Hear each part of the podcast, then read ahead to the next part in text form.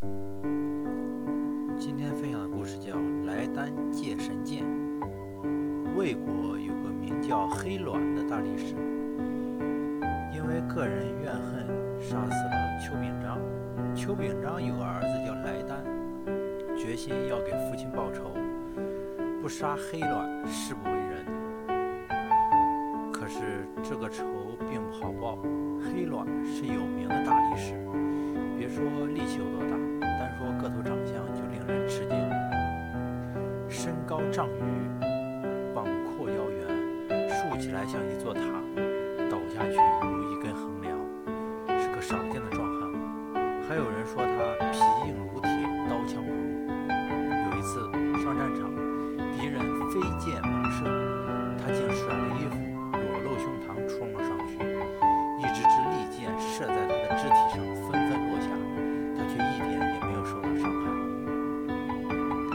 黑卵真是个极不寻常的英烈好汉。再看莱丹，除了复仇的决心大，什么也大不起来。他个头不高，连五尺也高不过去，身单力薄，一股大风就能刮上半天空去。他自从有了报仇的念头，每日鸡叫起床练习舞剑，但是不知道我要练到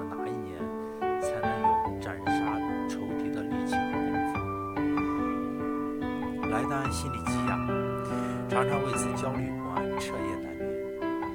过了好些日子，他体格不仅没有健壮，反而更瘦了。好朋友申见莱丹这个样子，也为他忧虑，担心这样下去不但报不了仇，反而会把他的小命搭进去，这可怎么是好？但他忽然想起了孔周，孔周是魏国人，魏国是个不大的国家，遭受大国的欺辱扰侵扰，不时就有强兵进攻，逼着割城让地。可是自从孔周出面后，再也没有敌人前去侵犯。孔周传言，家中得到了殷代帝王的宝剑，这宝剑锋利无比，削铁如泥，取人头就像割草那样容易。最为可贵的是，其中有把飞剑，若是敌兵众多，取出飞剑，只要说句“杀死”，那剑就会离手而去，直往阵敌阵飞杀。剑过处，一个个士兵都成了没有头的木桩子，头颅呢，一个个西瓜般的滚落在地上，简直就是神剑嘛！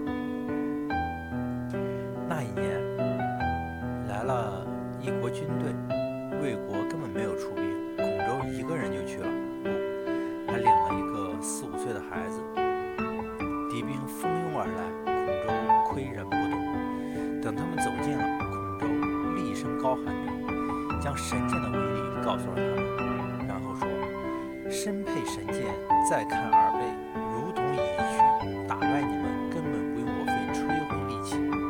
现在我就把神剑交给这个孩子，只要他一声令下，神剑出鞘，你们全都没有命了。”说着，不慌不忙地将神剑交给孩童。孩童接过剑，口中念念有词。神剑出鞘，人头落地，横尸遍野，血流成渠。然后抬起头，厉声喊道：“不怕死的，上来吧！”前面的听到喊声，不仅没有向前，反而后退了。忽然间，敌人仓皇溃逃，如潮水退去，溃不成军。从此，孔周和他的神剑。若是得了神剑，莱丹还怕报不了仇吗？申申他将这想法对莱丹一讲，莱丹喜出望外，二人相随来到了魏国，拜见了孔周。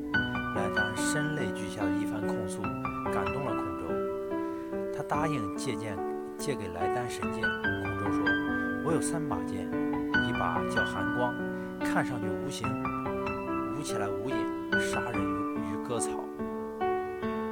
杀人如割草；一把叫成影。”说没形，看上去有影；说有形，却不是完整的宝剑。眼睛一眨，人头落地。另一把叫消烈，白昼有光无形，夜晚有形无光。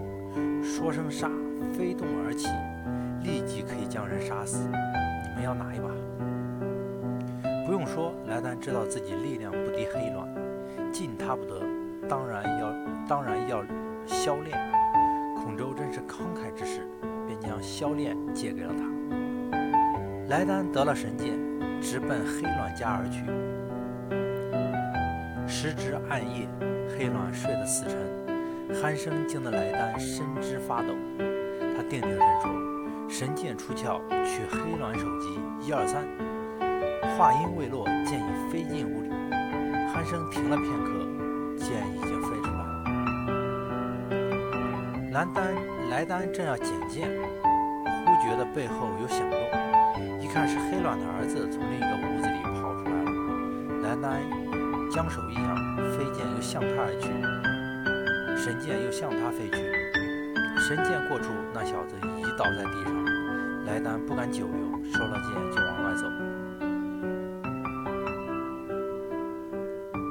没走几步，背后有了响动，地上那小子爬了起来，跑进屋里去。就听父子俩说：“刚才我的喉咙好疼，不知道为啥。”是黑龙说话，是莱丹捣乱，不知道他有啥魔法，没动手，弄了我一脚。这是那小子的声音。